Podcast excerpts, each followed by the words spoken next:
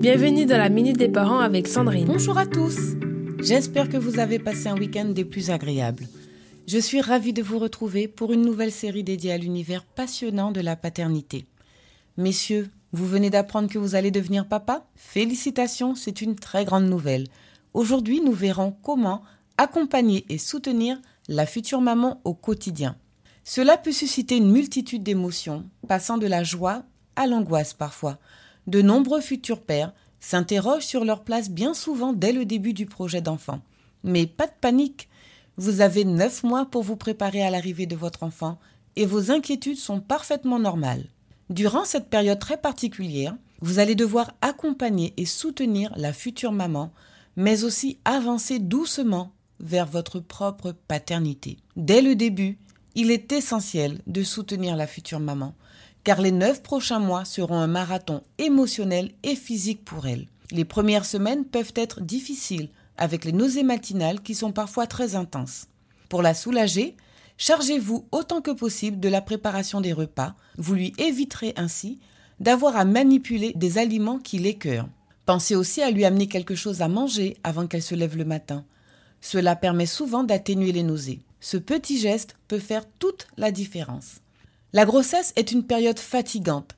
Soulagez-la autant que possible des tâches ménagères et encouragez-la à se reposer. Si vous trouvez parfois qu'elle ne se ménage pas suffisamment, discutez-en avec elle et offrez-lui votre aide et votre soutien afin qu'elle puisse ralentir le rythme. Vous pouvez aussi être surpris par ses sautes d'humeur. Elles sont notamment liées aux hormones qui entraînent bien souvent une sensibilité à fleur de peau. Soyez patient, à l'écoute, rassurez-la si elle se montre angoissée et soyez compréhensif. De plus, au deuxième trimestre, le poids du ventre se fait sentir et rend pénible toute activité physique et même la simple station debout. Faites les courses à sa place, portez les charges lourdes, ralentissez le pas pour qu'elle puisse marcher à vos côtés si elle a tendance à s'essouffler. Si elle souffre de maux de dos ou de lourdeur dans les jambes, offrez-lui un massage pour la détendre. C'est le moment idéal pour montrer votre prévenance et aussi l'occasion de vous retrouver en toute intimité. Enfin, la sexualité du couple est souvent chamboulée et la libido de votre compagne peut être moins intense que d'habitude. Parfois, la grossesse peut changer la façon dont le corps réagit. Par exemple, la lubrification peut être moins abondante. Il peut y avoir des douleurs pendant les rapports ou des contractions utérines après l'orgasme, ce qui peut aussi réduire le désir. Montrez-vous patient et compréhensif et évitez d'en faire un sujet de discorde.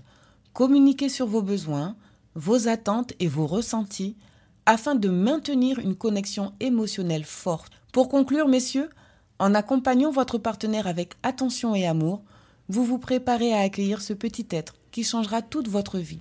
Profitez de chaque instant. Soyez présents l'un pour l'autre et préparez-vous à embrasser votre nouvelle vie de parent. Voilà, très chers parents, notre chronique touche à sa fin. Je vous retrouve demain pour un nouvel épisode.